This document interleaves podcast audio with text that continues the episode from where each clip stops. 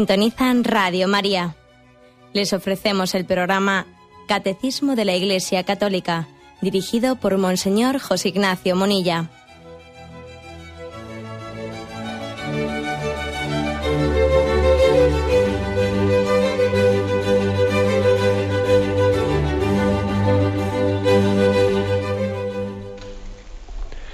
Un cordial saludo a todos los oyentes de Radio María. Un día más, con la gracia del Señor, proseguimos el comentario del Catecismo de nuestra Madre la Iglesia. Hoy queremos concluir eh, la introducción que hace el Catecismo al tema de la oración. En esa primera, en esos primeros tanteos que hace, en los que explica qué es la oración y distingue la oración como don de Dios, que ya lo hemos hablado, la oración como alianza, que ya lo hemos hablado, nos falta un último punto, la oración como comunión. Así se concluye esta introducción y ya va a empezar eh, una explicación de, lo que es el misterio de la oración de una manera más ordenada. Hoy nos, queda pues el punto 2565, la oración como comunión, eh, que dice así. En la nueva alianza, la oración es la relación viva de los hijos de Dios con su Padre infinitamente bueno con su Hijo Jesucristo y con el Espíritu Santo. La gracia del reino es la unión de la Santísima Trinidad toda entera, con el Espíritu todo entero. Así la vida de oración es estar habitualmente en presencia de Dios, tres veces santo, y en comunión con Él. Esta comunión de vida es posible siempre porque mediante el bautismo nos hemos convertido en un mismo ser con Cristo la oración es cristiana en tanto en cuanto es comunión con Cristo y se extiende por la iglesia que es su cuerpo. Sus dimensiones son las del amor de Cristo. Bueno, cosas hermosas y, de una profundidad sublime nos dice este punto del Catecismo 2565. Luego quizás ya, como, es un único punto el que hoy tratamos, ya lo volveremos a leer y daremos algunas eh, pinceladas, algunas concreciones detalladas. Pero yo ahora, haciendo unas reflexiones generales, quiero recordar cómo el catecismo, esta cuarta parte del catecismo que está dedicada a explicar el misterio de la oración, había comenzado diciendo que la fe, la fe exige que los fieles crean en Dios, lo celebren, vivan de Él en una relación viviente y personal con un Dios vivo y verdadero. Y esta relación es la oración. ¿eh? O sea, de ahí partimos. Si me permitís así una, definición de esas de ¿eh? que quieren ser un poco gráficas, eh, la oración es como la fe que respira, la respiración de la fe. la fe tiene que respirar esa es la oración, la respiración de la fe. Por lo tanto, estamos hablando de algo vital, ¿eh? de algo vital. La oración y la vida son inseparables. Y por eso es básico que el catecismo de la Iglesia Católica haya concluido con un cuarto apartado sobre la oración. Cuando se fue elaborando el catecismo hubo sus dudas y algunos decían, bueno, pues ponemos un apéndice un apéndice que hable de la oración. Y luego finalmente triunfó la opción de decir, no, no, apéndice no, vamos a poner una cuarta parte al catecismo, así como hay pues, credos, sacramentos y mandamientos, hagamos una cuarta parte solemnemente hecha, porque no se trata de un apéndice, se trata de una necesidad vital. ¿no? Por muy buena que sea la instrucción religiosa que proporcionamos, si, si no va acompañada de una vida de oración, eso es como arrojar leña y más leña a un fuego apagado. ¿De qué te sirve echar leña y carbón si no hay fuego y eso no prende? ¿Eh? El combustible no arde si falta la llama. ¿Eh? Los contenidos religiosos de un catecismo no son asimilados vivencialmente si falta la oración. Esta es la clave. Esta es la clave. ¿eh? Entonces, la cuarta parte del catecismo por el hecho de que sea la última, no es la menos importante. Es como que todo lo anteriormente dicho arda en fuego. Eh, de lo contrario, la doctrina sería eh, calentar la cabeza y tener el corazón frío. ¿eh? Y entonces no vamos a ningún lado.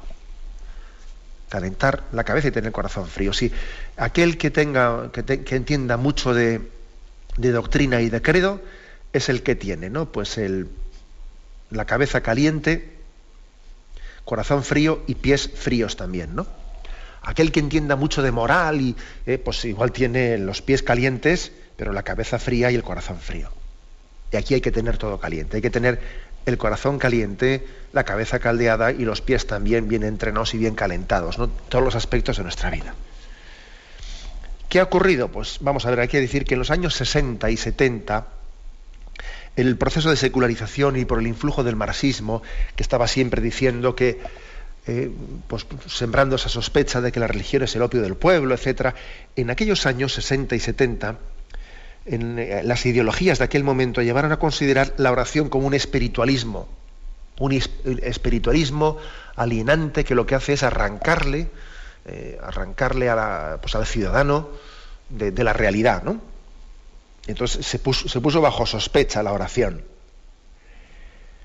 Luego posteriormente cambiaron las tornas, cambiaron las tornas en años posteriores y ya cayó un poco esas teorías marxistas y hubo un redescubrimiento de la espiritualidad en general, especialmente surgieron experiencias eh, de grupos de oración, etcétera, etcétera, ¿no? Existió como un revivir, ¿no? Un renacer de la, del aprecio, no sé si de la práctica, ¿eh? pero bueno, del aprecio por la espiritualidad. Y es curioso pues, ver cómo los monasterios comenzaron a ser visitados. Eh, y mucha gente pues amaba el, acercarse, bueno, amaba o ha valorado el acercarse pues a la hospedería de unos monjes, eh, escuchar gregoriano, etcétera, etcétera. O sea, hubo como una especie de mm, redescubrimiento del valor de la espiritualidad, mm, pero con sus riesgos también, ¿eh? con sus riesgos, porque también eso hay que saber orientarlo y hay que saber educarlo. Mm, si uno no canaliza esto adecuadamente, pues cae pierde lo que es la genuina eh, eh, oración cristiana y confunde oración cristiana con una especie de búsquedas, pues yo que sé, ¿no? de técnicas de relajación o, cosas por el estilo. ¿eh? Y eso también ha ocurrido. Es decir, que igual hemos pasado, hemos pasado del riesgo, del riesgo de, de rechazar frontalmente la oración desde, desde unas concepciones puramente materialistas y moralistas a sí apreciar la oración, pero no, no celebrarla, o sea, no vivirla eh, en el sentido cristiano de la palabra, sino haberla confundido pues, como en esta espiritualidad de la nueva era con una especie de consumo privado de bienestar interior. Y la oración no es una búsqueda de bienestar interior como si fuese algo que, saliese de ti, como unas técnicas interiores, no, no tiene nada que ver. Por eso es tan importante que no solo en teoría eh, apreciemos qué es la oración, sino que luego que aprendamos, ¿no? que, se nos den, que se nos dé una educación profunda sobre cómo, eh, cómo orar. La Iglesia quiere ser también madre, madre y maestra de oración. ¿eh? También hay pues, otros, digamos que otros errores bastante difundidos que han existido, ¿no? Pues a veces yo diría que ha habido errores de dos tipos.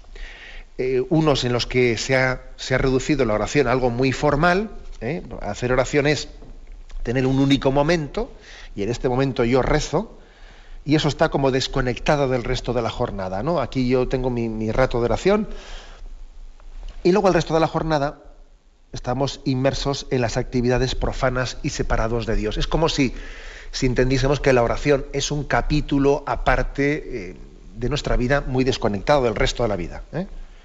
Es un error.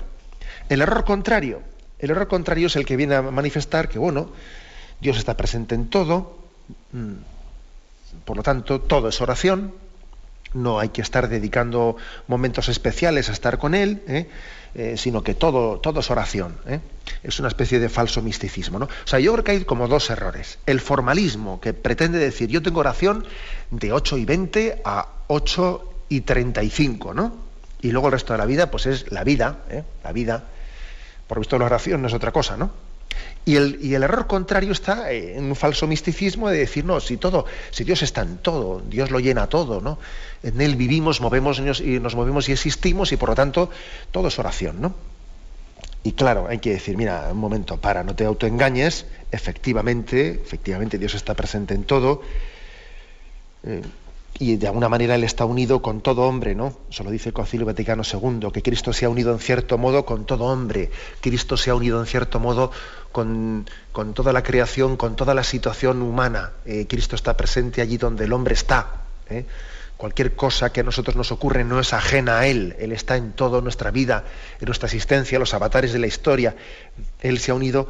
Sí, esto es verdad. Pero, ojo, no nos engañemos. Esa es una sacramentalidad de presencia de Dios y de presencia de Cristo en la historia que tiene diversos grados. ¿eh? Entonces, Dios no se comunica de la misma forma en todos los niveles. No, hay grados muy distintos, ¿no? Por ejemplo, no es lo mismo el grado de presencia que tiene Cristo pues, en la Eucaristía con el grado de presencia que tiene, pues no sé, pues en la historia. ¿eh? No. Por eso, el hecho de que digamos que Dios está presente en, toda nuestra vida y en toda la creación, eso no quita para que haya momentos de especial intensidad en la comunicación con Él.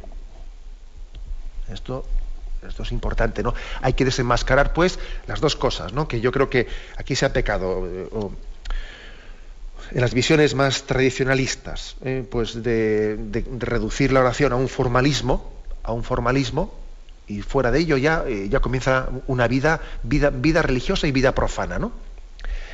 Y en estas visiones, yo diría, mm, falsamente misticistas del modernismo, pues se, se pretende decir que con la excusa de que Dios está en todo, pues resulta que eh, no terminamos de estar con Él en concreto y particularmente nunca. O sea, mira, si todo es oración, nada es oración. ¿Eh? Si todo es sacramento, nada es sacramento. O sea, claro que, que, en un sentido difuso se podría decir que también el, eh, el, mundo es sacramento de la presencia de Dios. Sí, de acuerdo, vale, pero después Dios Padre nos envió a Cristo como sacramento suyo y Cristo nos fundó siete sacramentos que son los conductos de gracia. O sea, entonces no, nos refugiemos en palabras abstractas, ¿no? Huyamos de, huyamos de la oración como una mera formalidad, ¿no? Pero también huyamos de la oración entendida en un sentido difuso, ¿eh? difuso en el que, escudándonos en que Dios está en todo, al final nos quita el encuentro personal con Él. Un ejemplo sencillo, pues hombre, un hombre puede estar en el trabajo unido afectivamente a su esposa y a sus hijos. ¿eh? Tú imaginaros, ¿no? Alguien, eh, seguro que ahora me está oyendo alguien que está en alguna oficina y él siempre tiene en su corazón, incluso igual tiene ahí en, su despacho, ahí tiene puesto pues una foto de su mujer y, sus hijos y aunque esté aunque esté trabajando en el banco o lo que sea, su corazón está unido, ¿eh? está unido afectivamente a su mujer y a sus hijos. Pero eso no quita, eso no quita que esté deseando estar expresamente con ellos y esté deseando que den las 7, las 8 eh, o las 6 de la tarde para irse de ahí y digo, pues ahora me voy a casa a estar explícitamente con mi mujer y con mis hijos. Es verdad que con el corazón ya estaba unidos con ellos antes, sí, estaba unidos, pero yo ahora quiero estar explícitamente con ellos, ¿no?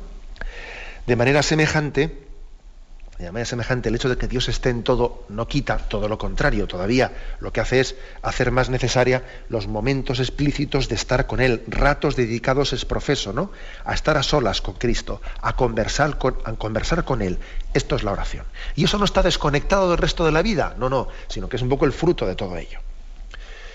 Bien, tenemos un momento de reflexión y continuamos enseguida.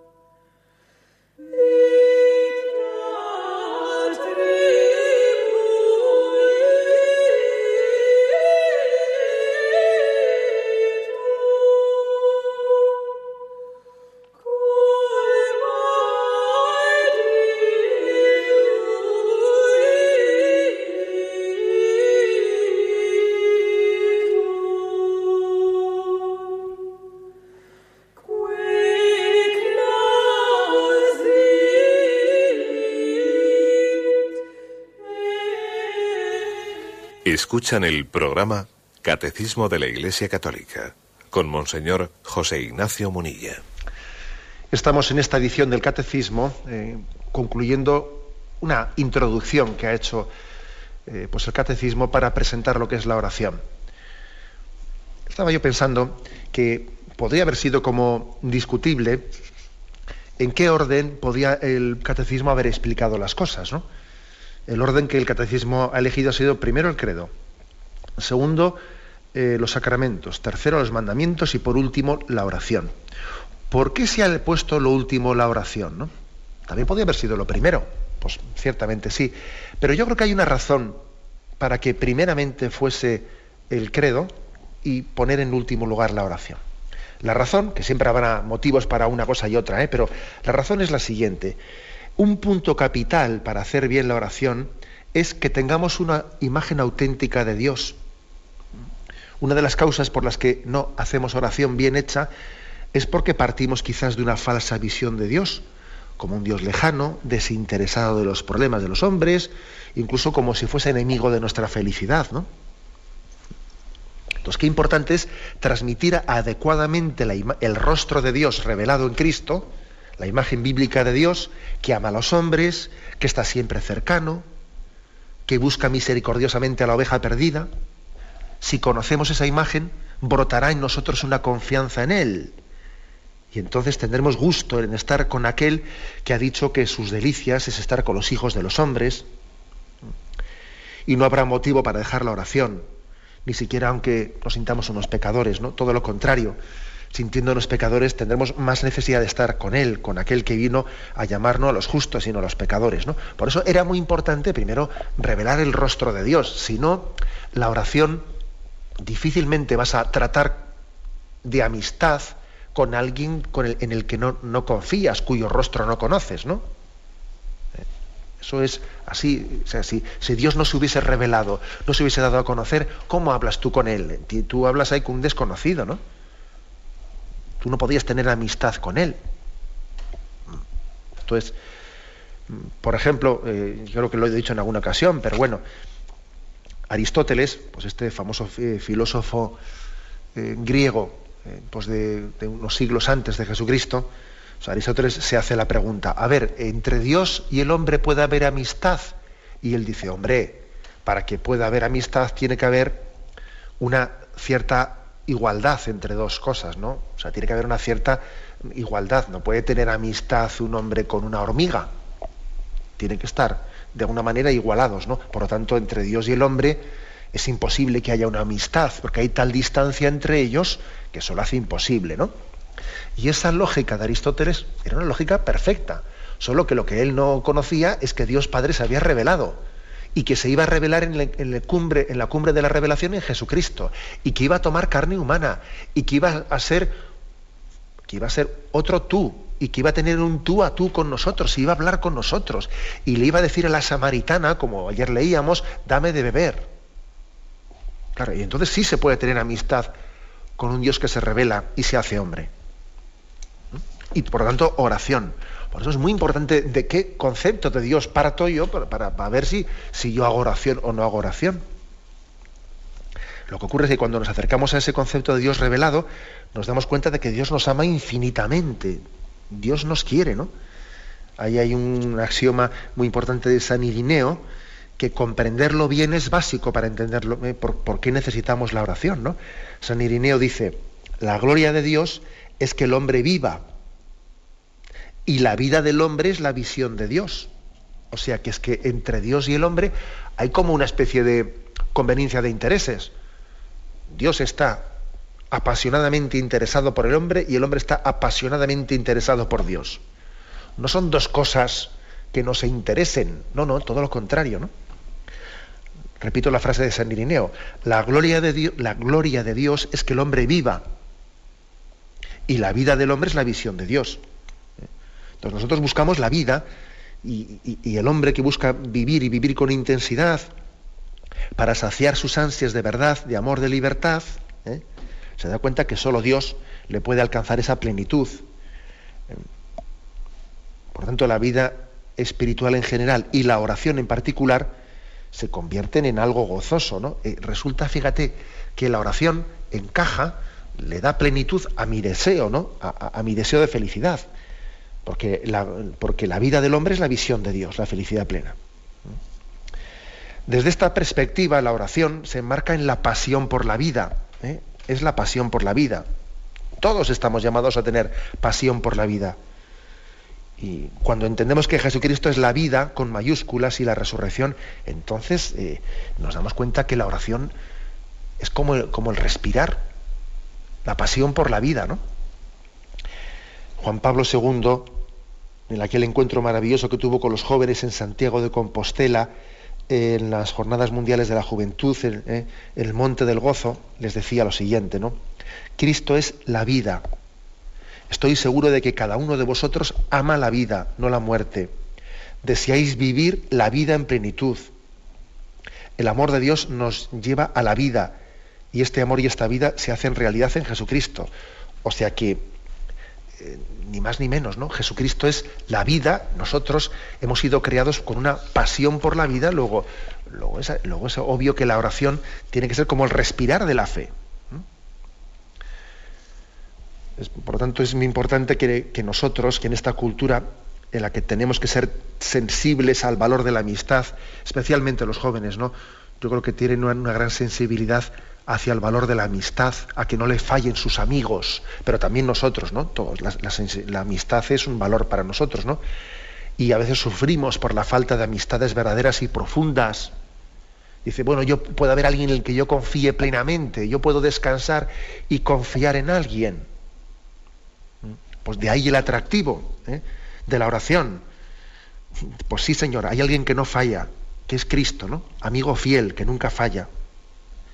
Y la oración se convierte pues, en ese momento fuerte de, expresión de confianza plena, ¿no?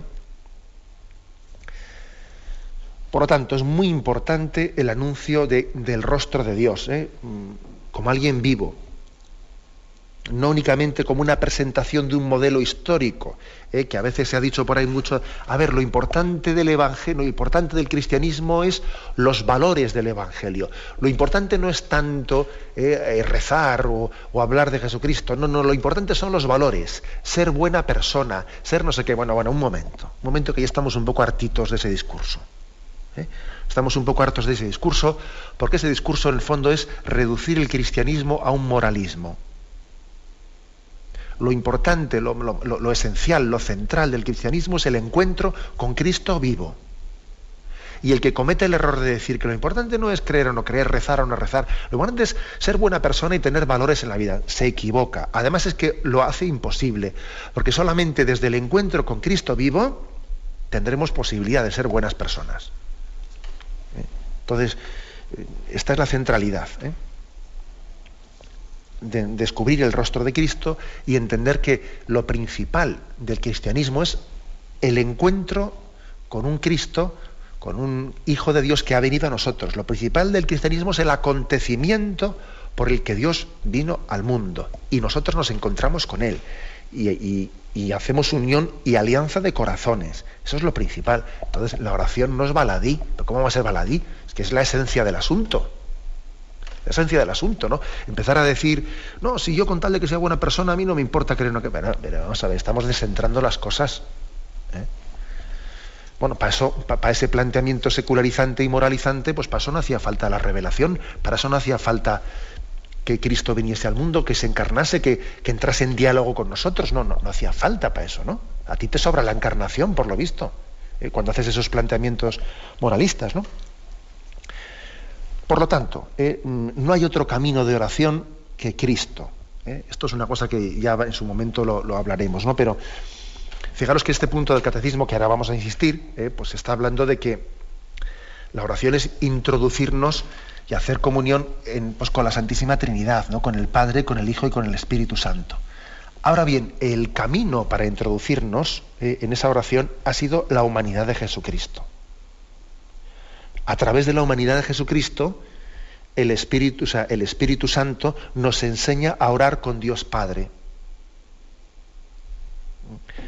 la humanidad de Cristo es el camino. El Maestro de la oración es el Espíritu Santo. Y por ese camino de la humanidad de Jesucristo nos enseña a orar con Dios Padre. Santa Teresa de Jesús, eh, nuestra, nuestra queridísima maestra de oración, Santa Teresa de Ávila, ella insistía en esto tremendamente. ¿eh? Ella que decía que la oración es tratar de amistad, muchas veces tratar a solas con quien sabemos que nos ama. ¿no? Ella insistía enérgicamente en la importancia de la humanidad de Jesucristo para hacer oración. ¿eh? Decía ella, con tan buen amigo presente, con tan buen capitán, que se puso en lo primero en el padecer, todo se puede sufrir. Es ayuda y da esfuerzo, nunca falta. Es amigo verdadero. Y veo yo claro, y he visto después, que para contentar a Dios y que nos haga grandes mercedes, quiere que sea por manos de la humanidad sacratísima de Jesús. ¿Qué más queremos de un tan buen amigo al lado que no nos dejará en los trabajos y tribulaciones como hacen los del mundo?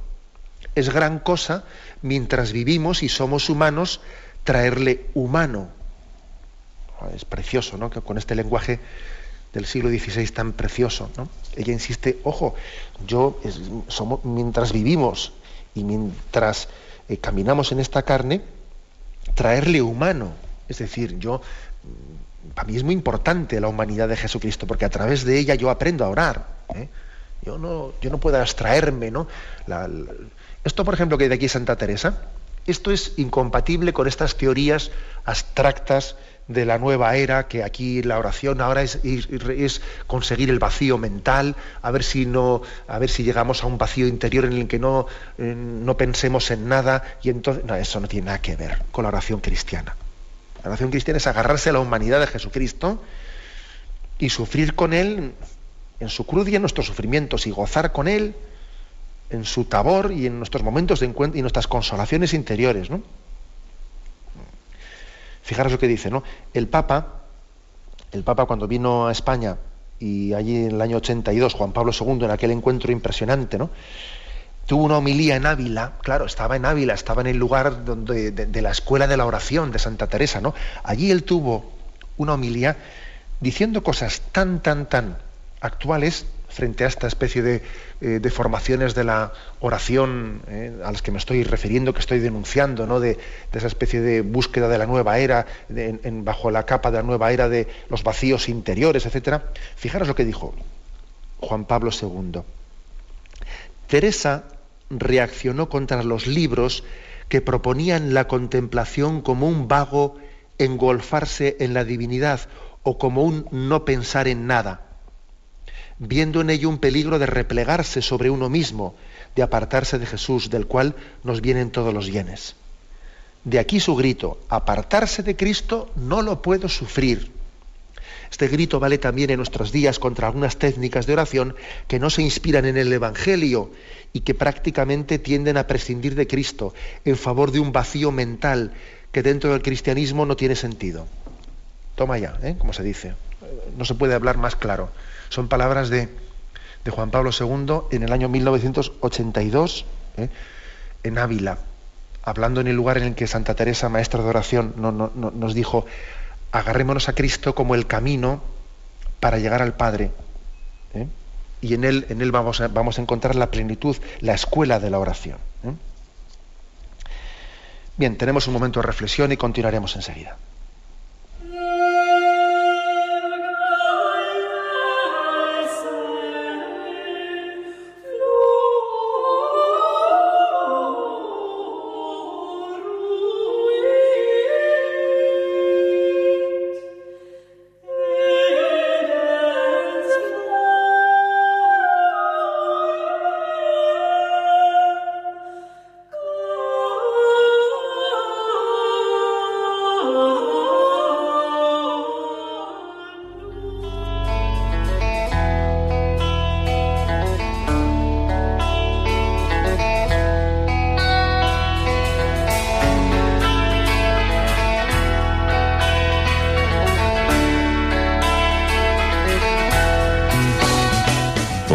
En la comunión de la Iglesia, continuamos trabajando en la extensión de nuestro proyecto evangelizador, Radio María. Sabedores del amor que la Madre ha expresado en su radio, queremos transmitiros nuestra esperanza en la consolidación misionera de nuestra emisora en España, fruto del gran proyecto mundial emprendido hace más de 20 años en Italia. Caminamos ya hacia un nuevo año litúrgico que en Adviento cobrará un sentido profundo de conversión. Participa con nosotros para que los nuevos espacios que habéis demandado fructifiquen. Solo así podremos ir modelando la programación más exigente a la medida del momento concreto que vivimos. Ingresa tu aportación en cualquier sucursal del Banco Popular o en sus filiales en la cuenta de la Asociación Radio María.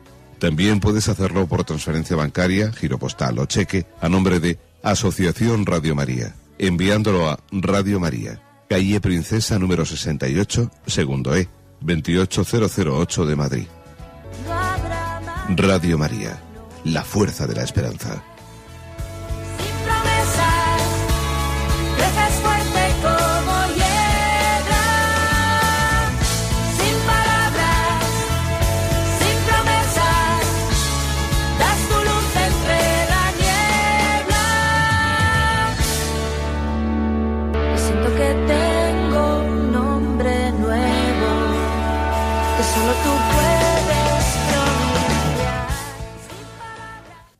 Escuchan el programa Catecismo de la Iglesia Católica con Monseñor José Ignacio Munilla. Queremos hoy eh, concluir la introducción a la explicación de lo que es la oración en el Catecismo con el punto 2565. Lo hemos leído al comienzo, pero ahora vamos a volver a leerlo. dice así, en esta nueva alianza la oración es la relación viva de los hijos de Dios con su Padre infinitamente bueno con su Hijo Jesucristo y con el Espíritu Santo. La gracia del reino es la unión de la Santísima Trinidad toda entera, en el Espíritu todo entero. Así la vida de oración es estar habitualmente en presencia de Dios, tres veces santo, y en comunión con Él. Esta comunión de vida es posible siempre porque mediante el bautismo nos hemos convertido en un mismo ser con Cristo. La oración es cristiana en tanto en cuanto es comunión con Cristo y se extiende por la iglesia, que es su cuerpo. Sus dimensiones son las del amor de Cristo. Bueno, como veis este punto, que hemos querido un poco comentar previamente, pero ahora quisiera comentarlo más específicamente, sobre todo nos, nos habla de la oración como comunión con la Santísima Trinidad. El Padre, el Hijo y el Espíritu Santo son comunión entre ellos. Son, a ver si me permitís, si me entendéis esta palabra, el Padre, el Hijo y el Espíritu Santo viven en una continua oración entre ellos. O sea, es el diálogo, es la amistad que hay entre ellos, ¿no? Bueno, pues nosotros, por el misterio de la oración, de una manera increíble, ¿no? Somos como metidos dentro de ese, diálogo intratrinitario, en esa oración, en, ese, en esa amistad que hay entre ellos. Nosotros por el, por el bautismo hemos sido insertados, hemos sido insertados en la, vida intratrinitaria. Hemos sido insertados. Siendo hijos adoptivos, participamos también de ese diálogo que, que, tienen entre el Padre y el Hijo. Por ejemplo, ¿no? ayer os dije, cuando rezamos los salmos, y esta es la oración que Cristo dijo al Padre, y yo me meto ahí en medio, y también yo se lo digo, y le uno le uno a lo que Cristo le dijo, le uno lo que yo le dije. Y cuando el Padre le contesta a Cristo, también me contesta a mí. O sea, estamos como metidos ¿no? en ese diálogo intertrinitario. Esto es impresionante. Es impresionante, ¿no? Si conociésemos este don, madre mía, ¿cómo cambiaría nuestra vida? Y cómo le daríamos una importancia a la oración que ahora mismo no le estamos dando, si conociéramos este don. ¿eh? En el fondo, dicho de otra manera, la oración es el cielo adelantado. Si es que vamos a ver, ¿qué, ¿qué es el cielo? El cielo es vivir en la presencia de Dios, ver a Dios y vivir con Él y ser una sola cosa con Él, ¿no? ¿Y qué es lo que me permite la oración? La oración me permite vivir esa presencia que allí será visión, ¿eh? allí, allí, allí, veremos claramente a Dios, sin embargo aquí vivimos esa presencia aunque, no sea, aunque sea de una manera velada, sea una manera velada, pero vivimos esa, esa presencia. Luego, yo me atrevería a decir esta frase así un poco buscando una frase redonda de estas, ¿no? Que a veces igual yo comprendo que abuso un poco de ellas y ya disculparéis, pero bueno, a quien, a quien le sirva, que la coja, ¿no? Y el que no, pues que busque otra. Diciendo, yo diría lo siguiente, la oración, la oración es, es vivir el cielo aquí, es adelantar el cielo. Y el infierno, el infierno adelantado a esta vida, es vivir de espaldas a Dios, vivir de espaldas a Él, es el infierno adelantado. Porque el cielo es, el cielo es la presencia de Dios. Esto, esto es lo más importante. Eh, estamos como adelantando en la oración, en la oración estamos adelantando lo que va a ser la razón de ser de nuestra vida, que es alabar al Padre, alabar al Hijo y alabar al Espíritu Santo, y nuestra vida va a ser una eterna oración. Claro, alguno desde su esquema dice, la vida eterna es una eterna oración. Joven, no nos vamos a cansar de rezar, claro, porque tenemos un concepto de oración de actividad humana y no de don del espíritu. No, nos cansaremos nunca de, orar porque la oración es, ser introducidos en esa amistad con Dios. ¿no? Luego, es que esto es grandísimo lo que aquí se nos está diciendo. ¿Mm? Por eso dice, la vida de oración es estar habitualmente en presencia de Dios, tres veces santo, estar en comunión con Él. Y se nos dice dos cosas, ¿no? Por una parte, se insiste mucho en que la oración tiene que ser hecha en comunión con Cristo, con Cristo, ¿no?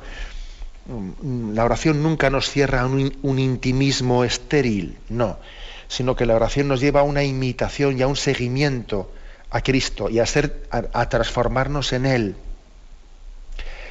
Eh, la amistad o encuentra iguales o hace iguales entre dos personas. ¿eh? es un, refrán que se dice por ahí, ¿no?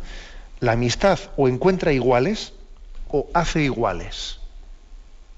Una, amistad profunda acaba, acaba complementándose. Es curioso que, incluso yo escuché en alguna ocasión, que hasta parece que físicamente, ¿no? Dos personas, un marido y mujer que están tanto tiempo juntos, hasta parece que físicamente se terminan por parecerse. Bueno, será una exageración, ¿no? Será que les vemos parecidos físicos, pues por el hecho de que siempre les vemos juntos. Pero bueno, aquí lo importante es que es evidente que la amistad o encuentra iguales o hace iguales. Si aplicamos esto a la oración, pues la conclusión es obvia. ¿Mm? El trato con Jesucristo en la oración termina por hacernos partícipes de sus criterios, de sus actitudes, de sus afectos. ¿Mm? Es lo que dice San Ignacio de Loyola en los ejercicios espirituales, ¿no? Pedimos conocimiento interno del amor del Señor, que por mí se ha hecho hombre, para que más le ame y más le siga. O sea, en la oración termino sintiendo en Cristo, termino pensando como Él, termino siendo una sola cosa con Él, hasta poder decir con San Pablo, ya no soy yo quien vive, que es Cristo quien vive en mí. Como veis, estamos aquí metiéndonos en, lo más hondo ¿no? que nos podemos meter, en la hondura de Dios, ¿eh? en la hondura de Dios. Puestos eh, a, meternos en la hondura de Dios, aquí el catecismo nos propone un texto que, que es maravilloso, texto de Efesios, capítulo 3, del 18 al 21. Me voy a leer yo desde el versículo 14. Es una súplica al, al Padre de San Pablo. Y fijaros que el catecismo lo cita diciendo, que las dimensiones de la oración son las dimensiones del amor de Cristo. Y dice así, por todo lo cual me pongo de rodillas ante el Padre, origen de toda paternidad, tanto en el cielo como en la tierra, y le pido que conforme, que conforme a la riqueza de su gloria, su espíritu llene de fuerza y de energía hasta lo más íntimo de vuestro ser. Repito esto, ¿eh? Y le pido que conforme a la riqueza de su gloria, su espíritu os llene de fuerza y de energía hasta lo más íntimo de vuestro ser. Que Cristo habite por medio de la fe en el centro de vuestra vida y que el amor os sirva de cimiento y de raíz. Seréis así capaces de entender, en unión con todos los creyentes, cuán largo, ancho, cuán alto y profundo es el amor de Cristo un amor que desborda toda ciencia humana y os colma de la plenitud misma de Dios. A Dios que desplegando su poder sobre nosotros es capaz de realizar todas las cosas incomparablemente mejor de cuanto pensamos, os pedimos, o pedimos, perdón, a Él la gloria en Cristo y en la Iglesia de edad en edad y por generaciones sin término. Es un texto maravilloso en el que San Pablo nos está mm, dando a entender que al haber sido incorporados a Cristo, por el bautismo, por la redención de Cristo, hemos entrado en el misterio de Dios. ¿eh? Fijaros en el versículo 18, seréis así capaces de entender en unión con todos los creyentes cuán largo y ancho, cuán alto y profundo es el amor de Cristo. Este, yo, cada vez que he leído este texto, te quedas como queriendo decir, ¿qué, nos quiere decir San Pablo con estas cuatro palabras? ¿no? Eh, largo y ancho, alto y profundo. Habla como de cuatro dimensiones. Y, es como una especie, a mí por lo menos me sugiere, ¿no? Así como nosotros decimos que la realidad, desde la perspectiva de esta vida, tiene tres dimensiones, ¿no? Largo, por ancho y por alto, son tres dimensiones. En esta vida estamos en tres dimensiones, ¿no? Sin embargo, la oración nos adentra en otra dimensión más profunda, ¿no? Por eso aquí habla de cuatro dimensiones, ¿no? Dice lo, largo, lo ancho, lo alto y lo profundo del amor de Cristo. O sea, es decir, la oración nos permite ver más allá de las cosas. Es vivir en esta vida, pero con una capacidad de comprensión de ella que, solamente el que respira en la fe, en la oración, es capaz de recibir de Dios. Es un instinto, un instinto sobrenatural el que Dios nos da en la oración capaz de entender el misterio de la vida desde los ojos de Dios. Desde los ojos de Dios, ¿no? Qué dura es la vida cuando no, se le encuentra su sentido, ¿no? Cuando uno se dedica sencillamente a vivir, a tirar para adelante, eh, pues nada, no consume y calla y tira para adelante y ahora que toca, toca esto, toca trabajar, toca no sé qué, madre mía, y pero no habrá no habrá una puerta abierta para introducirnos en el misterio. Sí, esa puerta abierta está abierta en el corazón de Cristo. Y desde el corazón de Cristo a través de la oración nos introducimos en el misterio de Dios y, al conocer a Dios conocemos el sentido de la existencia. Nos conocemos a nosotros mismos al conocer a Cristo. En Cristo yo me conozco. Sin Cristo yo soy un perfecto desconocido para mí mismo. Ojo, que esto puede ocurrir, que uno sea un perfecto desconocido para sí mismo. Y al conocer a Cristo, nos conocemos olvidándote de ti mismo y haciendo oración, ¿eh? y fijándote en Cristo, fijando en Él ¿eh? tus ojos, conoces tu vida y el misterio de la existencia. ¿eh? Por eso repito esta expresión tan conmovedora, ¿no? En unión con todos los creyentes conoceremos cuán largo y ancho, cuán alto y profundo es el amor de Cristo manifestado en Él. Y además tengamos en cuenta una cosa, que la oración si alguno puede pensar, ¿no? Porque el tema de hoy nos ha tocado pues, un tema que uno dice, bueno, esto es muy místico, la oración como comunión, esta es una especie de reflexiones místicas que te, que te separan del mundo, no en absoluto, ¿no? La amistad con Cristo eh, nos, envía una misión en el mundo, es una misión. También, eh, parafraseando hasta Ignacio de Loyola, en sus ejercicios espirituales, después de que él ha pedido conocimiento interno del amor de Cristo, esa, esa unión íntima de oración, pues luego viene esa reflexión que él hace eh, con respecto a la meditación del Rey Eterno. ¿no? Allí dice, ver a Cristo nuestro Señor Rey Eterno, y delante de él todo el universo mundo, al cual y a cada uno en particular llama y dice, mi voluntad es de conquistar todo el mundo y todos los enemigos, y así entrar en la gloria de mi Padre. Por tanto, quien quisiere venir conmigo, ha de trabajar conmigo, porque siguiéndome en plena comunión, también me siga en la gloria. Es decir, que, la oración no es un sacarnos del mundo, todo lo contrario, es, es meternos en la dimensión del mundo que sin la oración no lo entendemos. Y es ver que desde la oración Cristo nos hace una llamada para participar en su batalla, en la batalla de la evangelización, hasta que Cristo reine ¿no? en todos es construir un, mundo en Cristo, con Él y en Él. No solo para bien mío, sino para bien de toda la humanidad. Es abrirnos las perspectivas, es ensanchar los horizontes. La oración, lejos de ser una especie de refugio, ¿eh? de evasión, todo lo contrario. ¿eh? Es abrir los horizontes, abrir las ventanas eh, y hacernos y, sentirnos enviados por Cristo con la fuerza del Espíritu Santo, pues para comunicar al mundo la fuerza del amor de Dios, su gran noticia. Lo dejamos aquí. Hemos concluido hoy la explicación del punto 2565. ¿eh? Y ahora damos paso a la intervención de los oyentes. Podéis llamar para formular vuestras preguntas al teléfono 917 107 700. 917 107 700.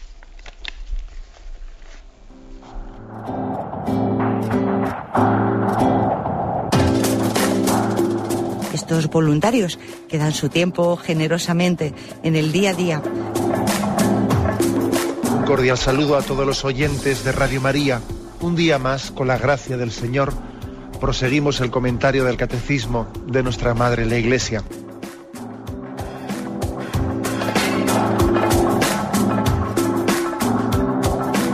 Porque le has quitado la única manera de protesta que tiene. O sea que cuando hay un dolor fuerte no hay que tomar analgésicos, hay que ir no, hay que tomar, No, sí, hay que bien, pero, pero no analgésicos fuertes para que se cometa el error de bloquear la defensa y no poder llegar al diagnóstico. Bien, bien. ¿Le gustaría tener sus programas favoritos de Radio María para escuchar en cualquier momento?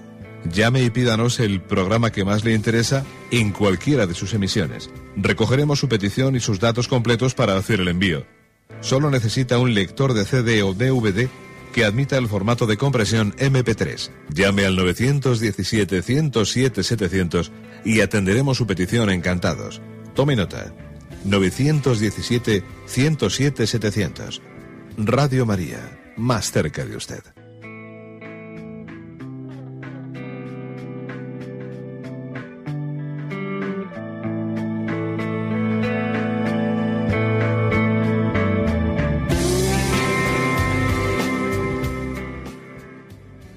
Vamos a dar paso a los oyentes. Buenos días, ¿con quién hablamos? Buenos días. Sí, le escuchamos. Monseñor, yo quería felicitarlo por todo lo que está hablando de la oración, pero en verdad quiero hacerle una pregunta porque yo llevo ya tiempo trabajando, porque no voy a decir usando, por querer vivir la presencia de Dios durante todo el día. ¿Qué puedo hacer? Bueno, pues yo creo, miren, tendremos ocasión de, de irlo explicando, ¿no? Yo creo que es importante que usted tenga su, su tiempo de oración ordenado, regulado, etcétera. Y luego con respecto a qué, tenemos, tenemos que hacer para intentar vivir en presencia de Dios, yo creo que también hay que estar vigilante para ver en nuestro corazón qué es lo que nos suele robar, ¿eh? robar las preocupaciones. ¿eh? Porque claro, si por ejemplo uno, a veces las distracciones eh, pueden ser, mm, digamos, sin importancia mayor hay distracciones que lo único que, vienen a, reflejar es que estamos, bueno, que tenemos una imaginación muy viva y es muy difícil contenerla, ¿no? Pero hay otro tipo de distracciones que no, son tan, digamos, eh, inocentes, sino que son distracciones que siempre vamos a lo mismo, por ejemplo, al dinero, al dinero, al dinero. Y entonces son distracciones que ya no son por motivos de imaginación viva, sino por una obsesión, un apego concreto en un tema, o un rencor, un rencor, un rencor. Entonces, es decir, también es importante examinar en nuestro corazón si tenemos apegos o heridas sin sanar, etcétera, que mientras que no, las, nos desapeguemos y no las sanamos, es muy difícil vivir en presencia de Dios, porque tenemos ahí una tarea pendiente. ¿Me explico? Eh? Bueno, hablaremos de esto más despacio. Damos paso a un siguiente oyente. Buenos días.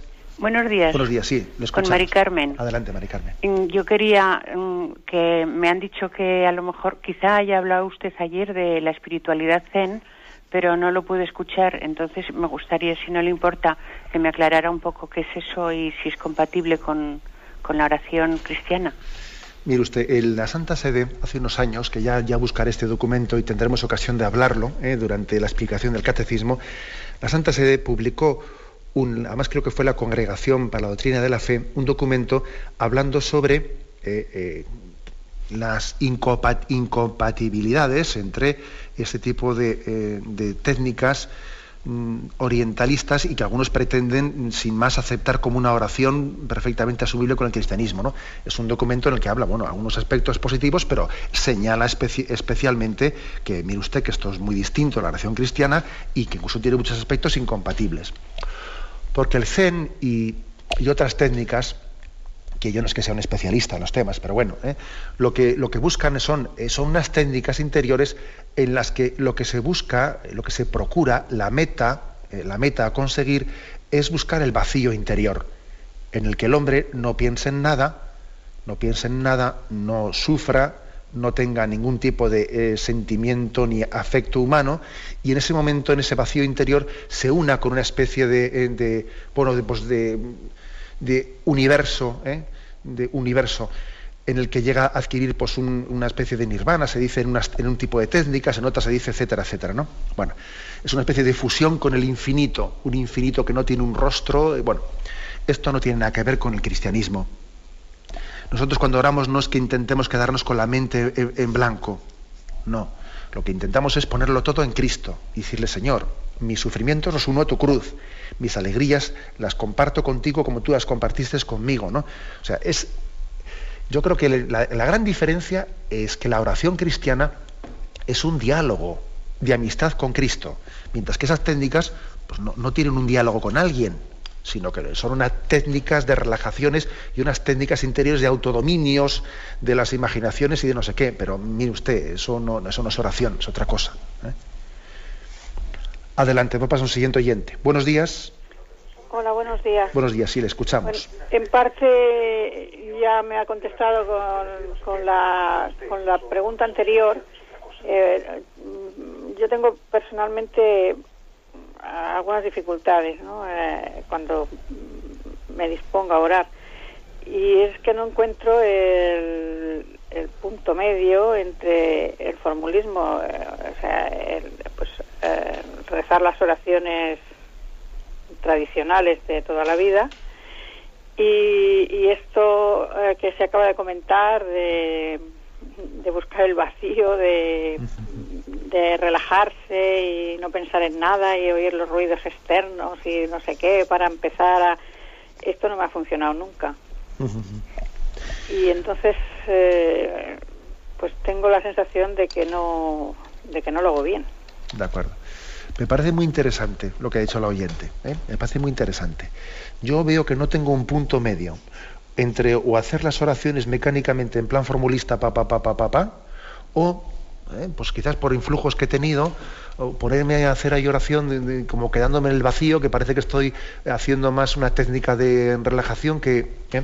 parece que no tengo punto medio entre ellos. Muy interesante esa percepción, porque en el fondo lo que la oyente viene a decir es que no hemos sido educados en una oración mental en cómo hacer una oración mental, en cómo ponerme en presencia. Yo creo que eso supone también, ¿no? Pues, hombre, durante el catecismo lo iremos explicando, pero yo también me atrevo a decir ahora, pues la importancia de decir, a ver, busquemos, por ejemplo, una metodología, cada uno que la vaya haciendo. Ahora no lo voy a explicar de pise corriendo, pero uno dice, sí, vamos a ver, me pongo delante del Señor, voy a coger el Evangelio del día, lo leo, después de leerlo digo, Señor, ¿qué me, me, dices en este texto? Y se, lo agradezco, le bendigo por su palabra. Em, le, pido que me dé la gracia, pues como por ejemplo eh, Zaqueo se subió en el árbol y para ver pasar a Jesús, que también yo... Mm, le busque a Jesús por encima, que sin importarme lo que los demás digan de mí, etc. entro en un diálogo con Jesús. He puesto un ejemplo rápidamente dicho, ¿no? O sea, tenemos que ir buscando nuestra metodología de hacer oración. ¿Eh? para que no caigamos en ese riesgo que dice el oyente que o, tengo una oración formulista exterior o, me quedo allí en blanco que parece que no sé si esto es el nirvana o qué es esto. ¿eh? O sea, que hay que tener una escuela de oración mental, una escuela con una metodología de primero me pongo en presencia de Dios, segundo quizás quizás no pues leo, un texto evangélico, eh, comento que Señor qué me quieres decir, quizás también Señor, gracias por tu palabra, o quizás escribo en, un pequeño papel si me distraigo algunas reflexiones, Señor, gracias por tu palabra, etcétera. Me, voy sujetando a un diálogo con Él. ¿eh? Tendremos ocasión de explicar esto más despacio. Aunque sea brevemente, damos paso en la última llamada. Buenos días. Eh, buenos días, monseñor Munilla. Sí, adelante. Mire, simplemente eh, ayer hicieron una pregunta mm, sobre la oración en lenguas y yo he estado en los carismáticos, simplemente quería remitir a la primera a los Corintios, después de, en el capítulo 13, después de donde el canto al amor, eh, justamente dice, voy a ser mm, simplemente ya citar y simplemente dejarlo, dice, porque el que habla en lenguas extrañas no habla a los hombres sino a Dios. De hecho, ninguno le entiende, pues movido por el Espíritu dice cosas misteriosas. Pero el que profetiza habla a los hombres, los forma, los anima y los consuela.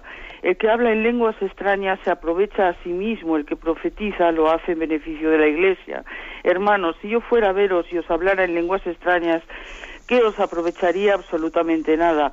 Por tanto, el que hable en lenguas pida a Dios el don de interpretarlas, porque si rezo en lenguas, mi espíritu reza, pero mi entendimiento no saca fruto. ¿Qué debo hacer entonces? Devorar con el espíritu, pero también con el entendimiento. Mm, debo cantar con, con el espíritu, pero también con el entendimiento. Supongamos que se reúne toda la iglesia y que todos hablan en lenguas extrañas. Si entra un simple fiel o un incrédulo, no dirán que estáis locos pues si todos están hablando en nombre de Dios, ese simple fiel o incrédulo, por lo que oye a todos, puede recapacitar ah, eso. Pero si todos están hablando en nombre de Dios, ese simple fiel o incrédulo, lo que oye a todos, puede recapacitar, examinarse a sí mismo y convencerse de su pecado. Bien. Vamos a ver, creo, que eh, lo que usted nos lee sirve un poco también para apostillar el comentario que hicimos ayer y también para decirles que cuando hagan una intervención tienen que ser un poco más breves, porque, en fin, no le he querido cortar máxime, estando usted leyendo la palabra de Dios, ¿cómo le voy a cortar? la palabra de Dios nos tiene que presidir. Pero bueno, tenemos que intentar no, no tener esas intervenciones tan largas. Pero bueno, resumiendo lo que usted ha dicho, eh, mm, hay que poner en manos de la Iglesia los dones extraordinarios para que la Iglesia tenga un discernimiento. ¿Eh? es decir, para que no seamos engañados. lo que dice San Pablo, ¿no? Yo subí a Jerusalén y me presenté a los apóstoles, no fuese que estuviese yo corriendo en vano. Es verdad que existe, eh, pueden existir y han existido y existen dones extraordinarios como dones de lenguas, dones de, pero siempre son dones extraordinarios que tienen que ser puestos en manos de la Iglesia. ¿eh? Y además, lo extraordinario no tiene nunca que eclipsar a la presencia de Dios en lo ordinario. O sea, resulta que tenemos a Cristo presente en la Eucaristía, realmente presente, que es sustancialmente en su cuerpo y su sangre, y eso tenía que ser para nosotros mucho más maravilloso que, que alguien tenga don de lenguas en una asamblea. O sea, nos tenía que impactar mucho más que Cristo está presente en el sagrario que no que haya habido un fenómeno místico. Me explico. ¿eh? Creo que uno de los signos de autenticidad de los fenómenos místicos es que se quitan importancia a sí mismos. ¿eh? Es uno, de los signos de autenticidad. ¿eh? Bien, pero bueno, yo creo que lo que usted ha leído de la palabra de Dios, pues es que, es que se explica por, por ella misma. Me despido con la bendición de Dios Todopoderoso, Padre, Hijo y Espíritu Santo. Alabado sea Jesucristo.